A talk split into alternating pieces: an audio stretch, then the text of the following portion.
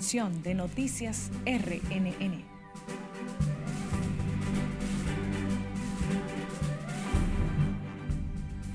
Pocos pacientes asisten a las clínicas privadas en el primer día de huelga médica en contra de las ARS. Ley de trata de personas bajo fuego cruzado. Presidente del Senado llama a confiar en estudio de la pieza. Director de Migración dice estudiará proyecto de ley que contempla proteger a las personas víctimas de tráfico de migrantes. Colectivos feministas aseguran radicalizarán la lucha a favor de la aprobación de las causales en el Código Penal. Código Penal aprobado sin las causales en el Senado enfrenta neoliberales del Congreso Nacional. Presidente Abinader encabeza inauguración de centro logístico de distribución y producción en Santo Domingo Este, con una inversión privada de 71 millones de dólares.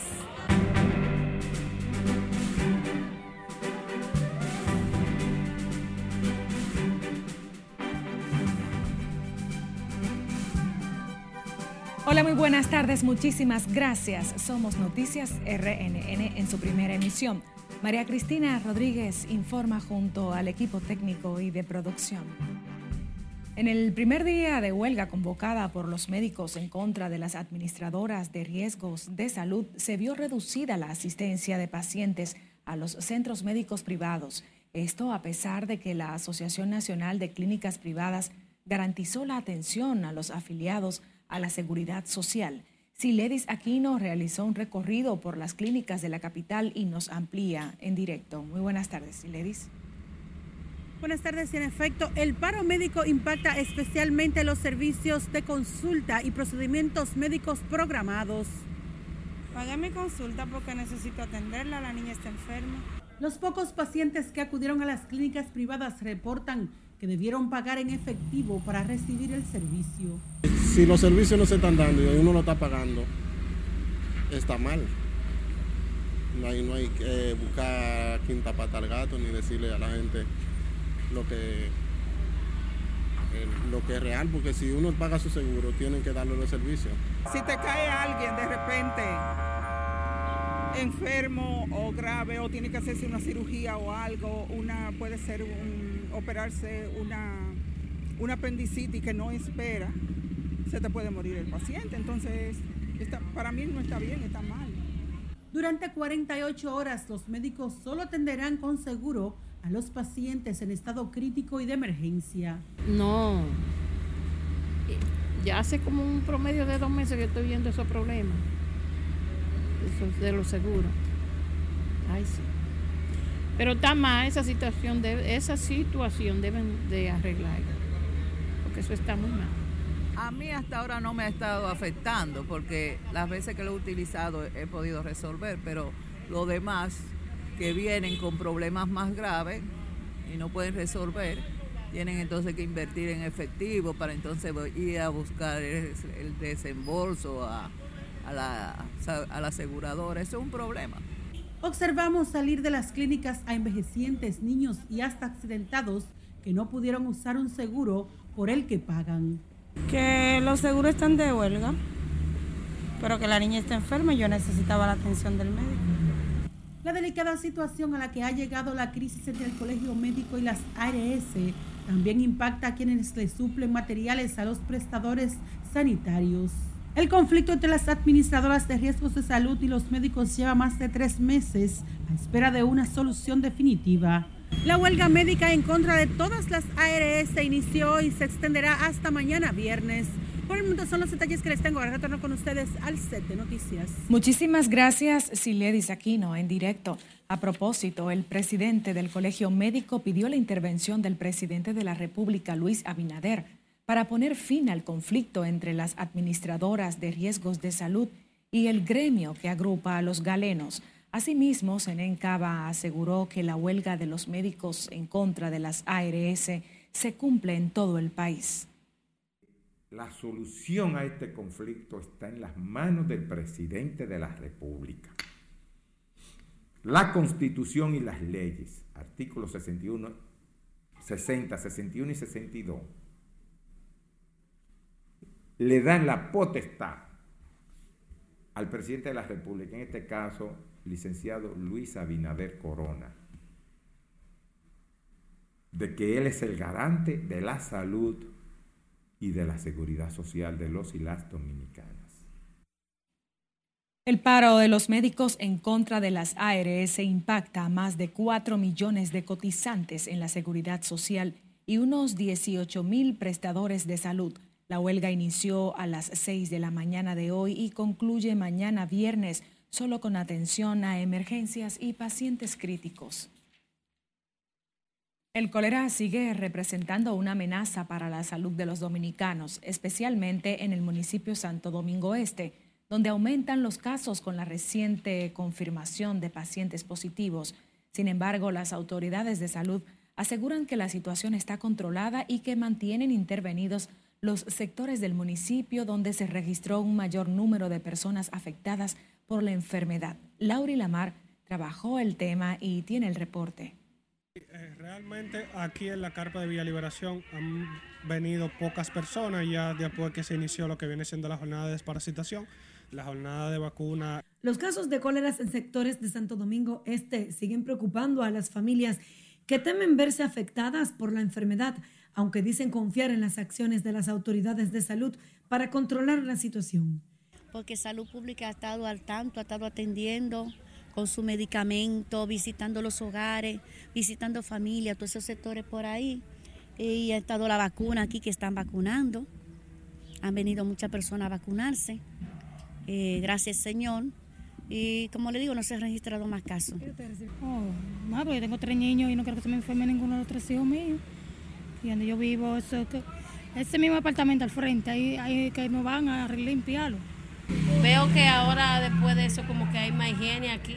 Antes era como más, más como que se descuidaban, pero ahora están pendientes. ¿Hay gente que sigue preocupada? Sí, hay gente que sigue preocupada. ¿Por qué?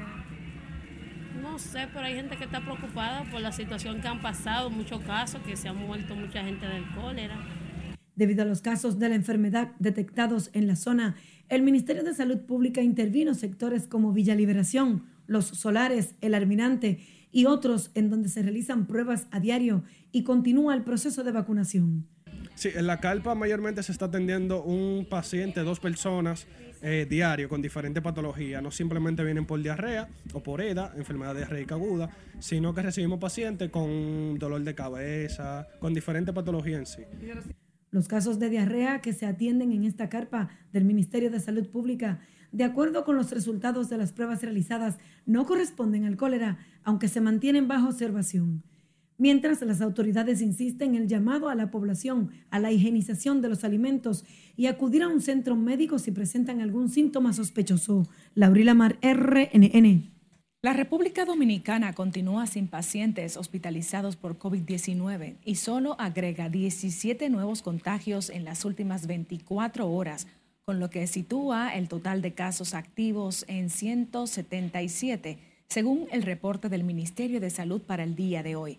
De acuerdo al boletín 1057, se realizaron 901 muestras mediante las cuales el organismo de salud ubica la positividad diaria en 2.79%. El reporte de salud emitido para este jueves sostiene que en las últimas 24 horas no se ha producido más decesos por COVID en todo el territorio nacional y la cantidad de defunciones se mantiene en 4.384 y la letalidad continúa en 0.66%. Ante la aprobación en primera lectura del Código Penal sin las causales, los colectivos feministas se preparan para radicalizar la lucha por la despenalización del aborto en circunstancias especiales, ahora en las calles. Margaret Ramírez nos tiene más detalles en directo. Muy buenas tardes para ti, Margaret. Gracias, así es. Muy buenas tardes. Para estas organizaciones, lo aprobado en primera lectura en el Senado de la República es un retroceso para los derechos y la dignidad de la mujer. Nosotros estamos en eso, nosotros vamos para la calle. Por ello advierten que radicalizarán sus métodos de lucha en procura de que el Código Penal sea garante de derechos. Nosotros vamos para la calle, así mismo como hicimos un campamento que duró más de tres meses frente al Palacio Nacional, nosotros vamos para la calle porque es un asunto de salud, es un asunto de vida, es un asunto de derechos. Y el Congreso va a tener de frente a una parte de la población y a las organizaciones de mujeres y vamos a seguir de frente con relación al Código Penal. A través de las redes sociales, diversos colectivos que respaldan las causales han mostrado su inconformidad. Porque en el Código Penal definimos cuáles son esas conductas que como sociedad vamos a sancionar y por ende cuáles vamos a permitir. Si nosotros de verdad queremos transicionar hacia una sociedad menos violenta, tenemos que formar mejores seres humanos. El código que quiere aprobar el Congreso permite ejercer violencia impunemente contra nuestros niños y niñas, disfrazándola de disciplina. La activista feminista Sergia Galván fue una de las que alzó su voz. A través de Twitter dijo que la sanción del código es un día sombrío para las mujeres. En la sociedad civil el tema también ha generado diversas reacciones. Eso debe ser un reflejo en la norma. Y no podemos hablar de un Estado democrático y de derechos cuando vemos que las mujeres su dignidad y sus derechos siguen siendo excluidos y marginados. Las mujeres seguimos siendo invisibilizadas y este reflejo de la discusión que se lleva a cabo ahora en el Código Penal. Dicen que podemos eh, regular el, el aborto en una ley, pero claro, vamos a regularlo, pero despenalízalo en el Código Penal. Las tres causales se han convertido durante años en el centro de las discusiones de un nuevo Código Penal que contempla al menos 37 nuevos tipos del delito. El Senado debe conocer este proyecto en segunda lectura y de ser aprobado pasaría a la Cámara de Diputados. Es todo lo que tengo por el momento. Retorno contigo al estudio. Gracias, Margaret Ramírez. En otro tema, fue rescatado sano y salvo un hombre que la mañana de este jueves trepó unos 20 metros de altura aproximadamente en una de las torres eléctricas del Estadio Quisqueya Juan Marichal. Miguel Antonio Gómez, que amenazaba con lanzarse al vacío exige el pago por unos terrenos de su propiedad que supuestamente serán utilizados para la construcción de la extensión del metro de Santo Domingo a la altura del kilómetro 14 de la autopista Duarte. Es lo justo que yo quiero, simplemente. Yo lo que no quiero quedar en la calle. No me pueden quitar tres solares y yo no puedo ni siquiera comprar uno. ¿Dónde yo, mire, yo trabajo en un camión, mire, manejando, tanqueando en la calle, haciéndole trabajo social al gobierno tanqueando. Yo trabajo en un camión de agua, manejando un camión de agua de lo que están en el 9. Yo me he ganado mi dinero de yo tener tres solares así. Entonces, ¿cómo yo a mis 45 años que tengo? En, la, donde están haciendo la circunvalación de los carrizos. ¿Quién te recomendó subirte en esta torre, hermano? Yo lo tengo, yo tengo mi papel y ahí todo. Y él me midió mi terreno de 423 metros. Y a todos, los, a todos los vecinos, no, nadie me habló de eso. Eso fue, yo no hallaba qué hacer. Yo, yo vine para acá y tenía tres días sin dormir y no sabía qué iba a hacer con mi familia. ¿Cómo yo voy a resolver con mi familia? En el rescate de Gómez, de 45 años, y de participaron unas cinco personas distribuidas en la torre, unidades de rescate del Cuerpo de Bomberos del Distrito Nacional, la Defensa Civil, el Sistema Nacional de Atención a Emergencias y Seguridad 911 y también la Policía Nacional. El teniente coronel Juan Tavares del Cuerpo de Bomberos del Distrito Nacional informó que el señor quedó detenido para fines de investigación. Y el código aprobado sin las causales en el Senado encontró el rechazo de algunos legisladores en el Congreso Nacional, incluyendo el de oficialistas. Nelson Mateo con los detalles. Es la potestad de decir sí o no que queremos. La senadora oficialista Giné Burnigal fue la primera en criticar la decisión mayoritaria de pasar Código Penal y sus modificaciones sin las tres causales. Sí, porque tienen miedo. Tienen miedo, tienen miedo, van a perder votos en las elecciones. Apoyar a las mujeres. Sí, tienen miedo los senadores y muchos más. tienen miedo a las iglesias. Entonces sería el propio gobierno. Y hay muchos sacerdotes, muchos, que están con nosotros, como el Papa. Pero el presidente del Senado entiende que ese poder del Estado votó por conciencia y ha pegado a la Constitución y el artículo 37 que en la aprobación del Código Penal votaron senadores de toda la bancada política, de todas, representadas en el Senado de la República. Entonces, es la opinión del Senado, que casi todos estamos seguros y esperamos que va a ser ratificada en segunda lectura en la próxima semana. En el Partido de la Liberación Dominicana adelantan que no votarán por el código que castiga a las mujeres y discrimina a los homosexuales. Eso, mientras prevalezca todo eso en el Código Penal, Gustavo Sánchez y el Partido de la Liberación Dominicana como partido se va a oponer. Ahora bien, hay otro tema que, que el PRM lo contaminó, que es la discriminación. Pero Soraya Suárez del PRM asegura que lo aprobado en la Cámara Alta es el código posible. Ayer se aprobó en primera lectura y esperamos que se apruebe en una segunda lectura un código penal constitucional, porque las causales lo harían inconstitucional.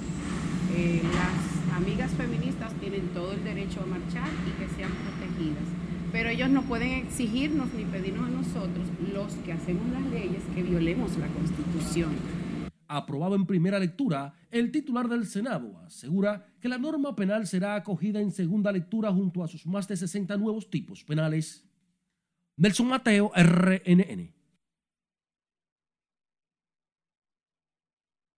Nos vamos a comerciales en la Red Nacional de Noticias. Quédese conectado a través de nuestro portal también por las redes sociales, canal de YouTube, por las distintas plataformas de audio donde puede escuchar nuestras jornadas noticiosas y por supuesto podemos interactuar por nuestra cuenta de WhatsApp, compartirnos sus imágenes y denuncias para nosotros difundirlas.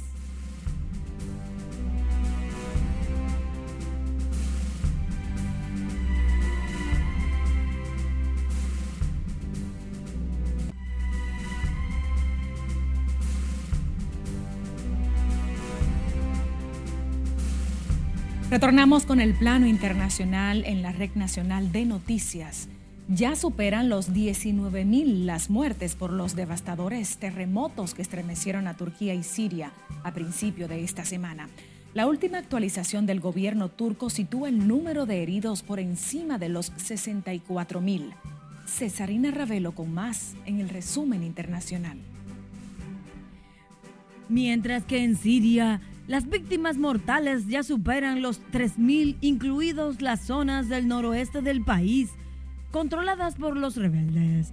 Con estas dimensiones, la letalidad ya supera la registrada durante el sismo de 1999 de magnitud 7,6 y con epicentro en la costa en el mar de Mármara con 17.127 muertos y hasta ahora la mayor tragedia vivida en la región durante las últimas décadas. El presidente turco Recep Tayyip Erdogan la comparó con el terremoto de Erzincan de 1939, que acabó con la vida de más de 32 mil personas. Una delegación de rescatistas venezolanos aterrizó este jueves en Siria para prestar ayuda en las labores de búsqueda y rescate al norte del país, azotado este lunes junto con Turquía por los devastadores terremotos de magnitud 7,8 y 7,5 que dejaron miles de muertos y heridos. De acuerdo con el jefe de la misión de ayuda humanitaria de Venezuela, Luis Díaz Cúrvelo, además de los 25 rescatistas, también incluyen al menos a 12 toneladas de ayuda humanitaria, medicamentos, alimentos y agua potable encuentran 14 cuerpos en el interior de una camioneta volcada en un canal de riego del municipio de Pesqueira, en México. Los cadáveres corresponden a presuntos migrantes guatemaltecos, ya que entre las pertenencias de cinco de las víctimas se encontraron identificaciones con fotografías de ese país centroamericano. El ministro de Exteriores chino, Mao Ning, calificó de irresponsable las declaraciones del presidente estadounidense Joe Biden, donde señala que su homólogo de China, Xi Jinping, tiene enormes problemas porque la economía de Pekín no está funcionando bien. La vocera de la Cancillería china también desmintió las declaraciones del secretario de Estado de Estados Unidos, Anthony Blinken, quien alegó que el globo derribado formaba parte del programa de vigilancia chino. La incertidumbre se apoderó de un complejo judicial en Ghaziabad, cerca de la capital de la India, cuando un leopardo irrumpió en el recinto, donde al menos dos personas resultaron heridas por el felino.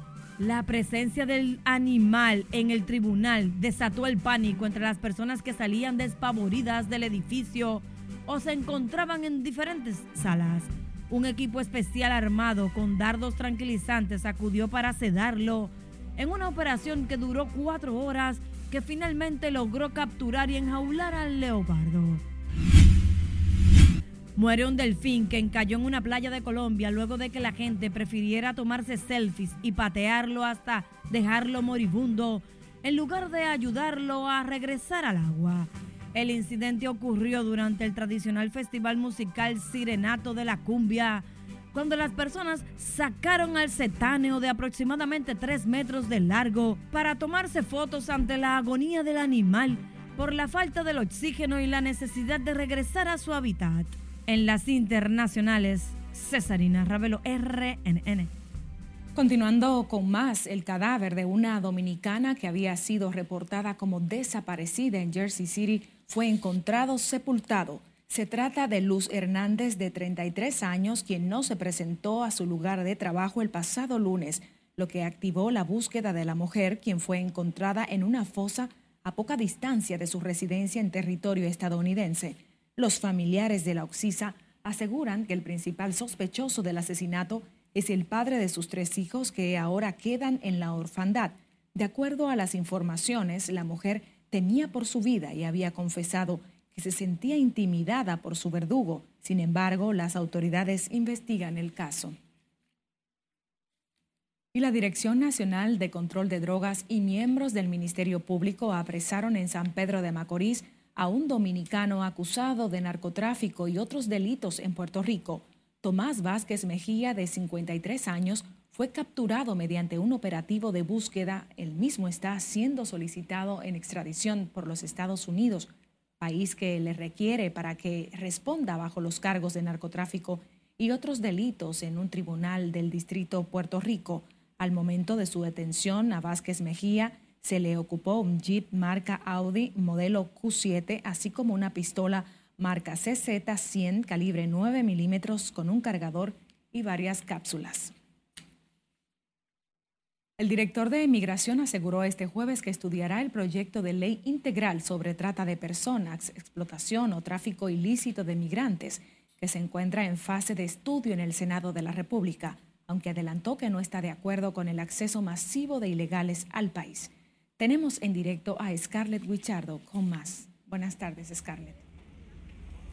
Gracias, buenas tardes. El proyecto de ley que busca acoger y proteger a los migrantes víctimas de tráfico ilícito ha generado reacciones a favor y en contra. Que se acoja a los inmigrantes de manera legal, no estoy de acuerdo. La pieza legislativa contempla dar refugio a los extranjeros víctimas de trata de personas tras agotar una serie de trámites y permisos para su permanencia en el territorio nacional. Yo soy un hombre de la patria nacido de las entrañas del pueblo dominicano. Defiendo la institucionalidad, defiendo la soberanía nacional.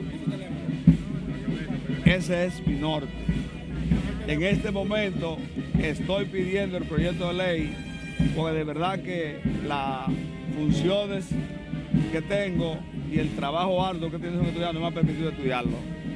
Voy a estudiarlo y tan pronto lo estudie entonces emito mi opinión. Por otro lado, el director de Migración también se refirió a los trabajos de interdicción contra los haitianos ilegales y los casos de cólera que han incrementado en el país. Nosotros no tenemos control de la otra parte de la frontera que por dentro la persona ilegal. Entonces yo eh, le atribuyo al, al brote, a la persona que trae el brote, a lo que entra por los puntos ilegales cuestión que no es competencia de nosotros. Yo no tengo control de la frontera, el control de la frontera lo tienen otros organismos. Según Venancio Alcántara, mensualmente deportan entre 20 y 22 mil haitianos a su país de origen. El director de Migración aseguró que continúan los operativos para detener y deportar a los extranjeros indocumentados con intervenciones en todo el país. Esa es la información que tengo de momento. Paso contigo al centro de noticias. Muchísimas gracias, Scarlett Guichardo. El presidente del Senado pidió paciencia a los sectores que están criticando el proyecto de ley de trata y tráfico ilegal de personas, al tiempo que aseguró que la propuesta del Poder Ejecutivo será sometida a vistas públicas. Nelson Mateo nos amplía. El proyecto de ley de trata de personas depositado en diciembre pasado a través del Senado de la República se encuentra bajo fuego cruzado. El presidente del Senado, Eduardo Estrella, convocó a una rueda de prensa de urgencia para llamar a los detractores del proyecto a confiar en el Congreso. Nosotros tenemos condiciones migratorias especiales y por tal razón este proyecto lo vamos a someter a vistas públicas para escuchar todos los sectores de la vida nacional y tengan la seguridad que se harán las modificaciones a los artículos que hayas que modificar que no correspondan con el interés nacional. La propuesta del Poder Ejecutivo, depositada a través del consultor jurídico el pasado 12 de diciembre, contempla la creación de campos de refugiados extranjeros y la imposición de un impuesto único para costear la estadía de los foráneos. Del PRM, cuando se trata de soberanía nacional, canta como gallo y pone como gallina. Cuando el populismo estaba de moda, lo último que ellos hicieron fue eh, impedir el ingreso de los estudiantes nacionales haitianos que cursan estudios universitarios aquí. Sin embargo, hoy claudican ante, ante el pedimento de la comunidad internacional para crear un campo de refugiados. Nosotros hemos dicho en varias ocasiones que el principal, la principal amenaza que tiene este país es la crisis haitiana. Que nosotros podemos colaborar, que nosotros colaboramos, pero no está la solución en la República Dominicana. Pero en rueda de prensa, el titular de la Cámara Alta no descarta que el proyecto de ley sea modificado. Es decir, queremos ser enfáticos y decirle que la población dominicana puede estar tranquila y que siempre defenderemos los mayores intereses de la soberanía de la República Dominicana. El presidente del Senado, Estrella, recordó que el hecho de que la iniciativa la enviara el Poder Ejecutivo no significa que vaya a ser aprobada porque se trata de dos poderes independientes.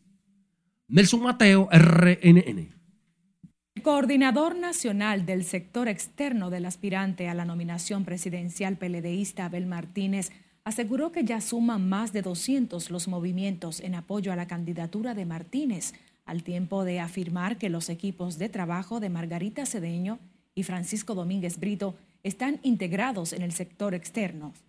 Médicos, constructores, abogados, empresarios del comercio y dirigentes comunitarios son parte de los profesionales que han cerrado filas con el virtual candidato presidencial del PLD, sostuvo Marius de León. este sector externo con una, una estructura sólida, activa al nivel nacional y en el exterior, que estamos trabajando por el triunfo de un político, no solo ganador, sino el candidato presidencial con experiencia de Estado y capacidad probada para asumir las riendas de nuestro país. Pues Abel Martínez, siendo muy joven, pasó por el Poder Judicial como fiscal, por lo que sabe qué hay que hacer para combatir, combatir la criminalidad en esta rueda de prensa de coordinadores de los movimientos que apoyan a Abel Martínez no faltaron las críticas al gobierno por la carestía de los alimentos de primera necesidad, que según dicen cada vez están más caros. Y en los deportes conocemos cuándo juega República Dominicana y también cuándo los jugadores dominicanos estarán disponibles para jugar en el clásico. En breve.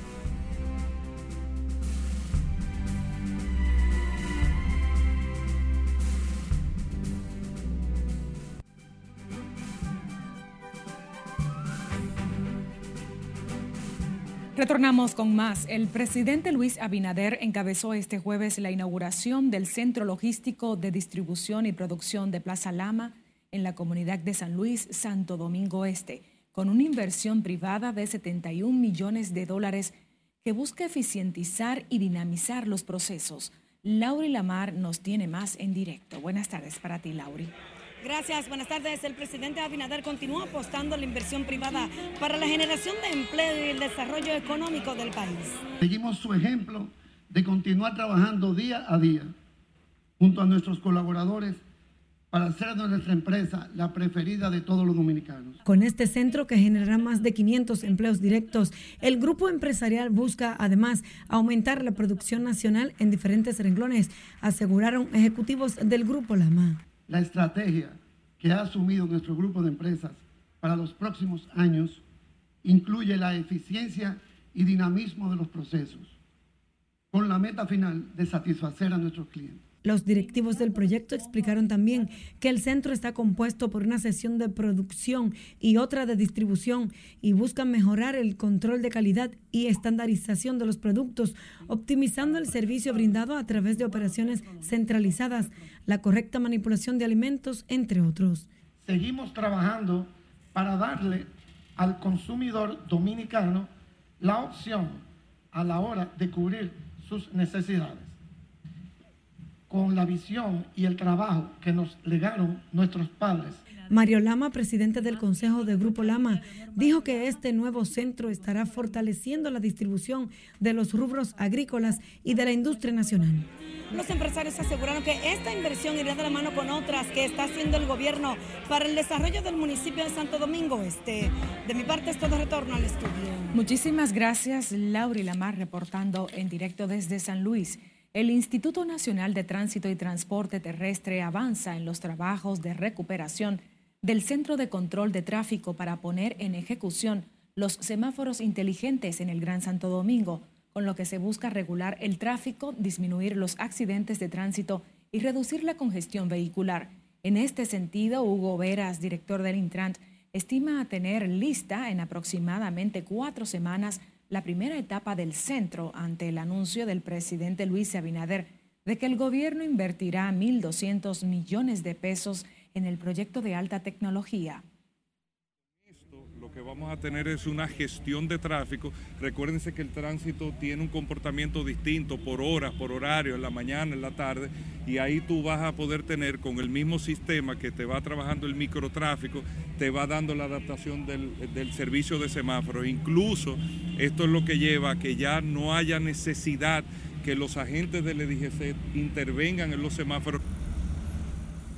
Veras indicó que con esta iniciativa se busca mejorar el desplazamiento de los conductores en las denominadas horas pico para dar más prioridad a las intersecciones con mayor flujo vehicular. El presidente de la Comisión Nacional de Emergencias y director de la Defensa Civil informó hoy que ante las amenazas que representan para el país los sismos, temblores y terremotos, trabajan en la revisión del protocolo y los planes que permitan reaccionar de forma efectiva ante cualquier fenómeno natural. Juan Salas dijo que en adición a esto, están abordando también el fortalecimiento de las operaciones de los organismos y la capacidad de respuesta de la población. Lo que hemos visto que se ha producido en nuestro país, en la región y en el mundo, debe llamarnos la atención, por lo que la Comisión Nacional de Emergencia y las más de 31 instituciones del Estado se encuentran actualizando este plan que debe devolverle al país la tranquilidad cuando lo vemos amenazado. Nuestro equipo de respuesta de defensa civil se encuentra capacitando. Justamente en el día de hoy hacemos un lanzamiento de un plan de reforzamiento en áreas estratégicas como las playas, porque ya estamos de cara a la próxima Semana Santa. El director de la Defensa Civil habló previo a depositar en el altar de la patria una ofrenda floral para honrar la memoria de los forjadores de la República Dominicana. El alcalde de Santo Domingo Este, Manuel Jiménez, sostuvo este jueves que 30 camiones compactadores llegarán en aproximadamente un mes para tratar de resolver el conflicto con las empresas recolectoras y dar por sentado el tema de la recogida de basura en el municipio Santo Domingo Este. Jiménez también situó en las empresas contratadas para la recogida de residuos sólidos en el municipio a eficientizar el servicio compramos una flotilla de camiones. Son camiones nuevos, modelo 2022. Santo Domingo, este tiene tres circunscripciones. Ya resolvimos una. Y la otra, que será la número uno, los camiones ya fueron comprados. 265 millones gastó el ayuntamiento de Santo Domingo Pero están Este. en la calle esos camiones. esos camiones están embarcados desde Asia a Santo Domingo Este. Manuel Jiménez también se refirió a las vallas retiradas por la alcaldía, explicando que no son de empresas que hacían usos de los espacios públicos de manera ilegal. En este sentido, pidió la intervención de la Junta Central Electoral para que retire las vallas colocadas con propaganda política en espacios privados.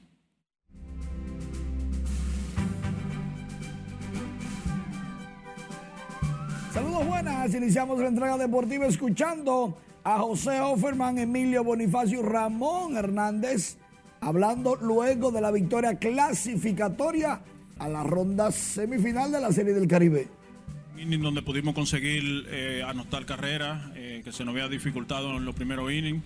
Pero la idea es esa, la idea de salir del terreno, que los muchachos se acoplen de la mejor manera y tratar de seguir ganando partidos. y no se tuvo que hablar mucho porque aquí hay muchos veteranos y, y como dije anterior, eh, todo el mundo sabe la importancia del juego de hoy. Como el Maniel siempre nos dice, que el juego se gana no con los nuevos que están en el terreno, sino con todo el equipo entero. Siempre me tuve ready para si el Maniel me necesitaba y gracias a Dios pude dar el contacto de, de poner el equipo arriba y será desde las 3.30 de la tarde. En breve, República Dominicana busca ganarle a México para disputar la corona de la Serie del Caribe versión 65. Smith Rogers sube a la lomita de los sustos. Rogers le fue excelentemente bien y Dominicana en el Estadio Forum en La Guaira no ha perdido. Los cuatro partidos lo ha ganado ahí. Importante este Partido porque México ha sido el equipo más consistente del evento. Pero los de mayor éxito en series del Caribe es República Dominicana y los Tigres del Licey. Pierde, sales, ganas, avanzas. República Dominicana, 3.30 de la tarde, en busca de solamente una victoria más para lograr la Corona 22. Por otro lado, será desde las 7 de la noche de este jueves que se darán a conocer los rosters oficiales de los equipos que van al Clásico Mundial de Béisbol. Y la República Dominicana sigue siendo en las casas de apuestas la favorita para ganarlo todo que inicia el próximo 11 de marzo en Miami, Florida, en el estadio de los Marlins. Ojo, Estados Unidos es el segundo y campeón reinante. Por otro lado, el ministro de Defensa, Teniente General Carlos Luciano Díaz Morfa, inauguró la versión 52 de los Juegos Deportivos de las Fuerzas Armadas y la Policía Nacional dedicado al señor Manuel Alejandro Grullón Viñas, presidente del Grupo Popular. Serán 2.800 atletas en 29 disciplinas, técnicos, entrenadores, jueces, delegados, todos del Círculo Deportivo de las Fuerzas Armadas y la Policía Nacional, que tiene como atractivo las disciplinas de natación, voleibol y tiro en la rama femenina. Además, por primera vez, de manera pública, las cuatro bandas o grupos de música de las instituciones castrenses y la Policía Nacional estuvieron al unísono. Y te lo voy a decir así de serio. Qué bien les quedó. Las cuatro bandas hicieron una gran banda. Y al entonar el himno de las Fuerzas Armadas, le quedó perfecto. Es que son artistas profesionales, además de militares y policías. Es así tú dices que tienes una bola mágica, que ves quién que va a ganar en los torneos. Dominicana gana. En la Serie del Caribe. En ambos. En la serie y en el clásico de béisbol. Ya lo verás. De acuerdo. Feliz tarde, Manu. A ustedes también, gracias por acompañarnos. María Cristina Rodríguez informó.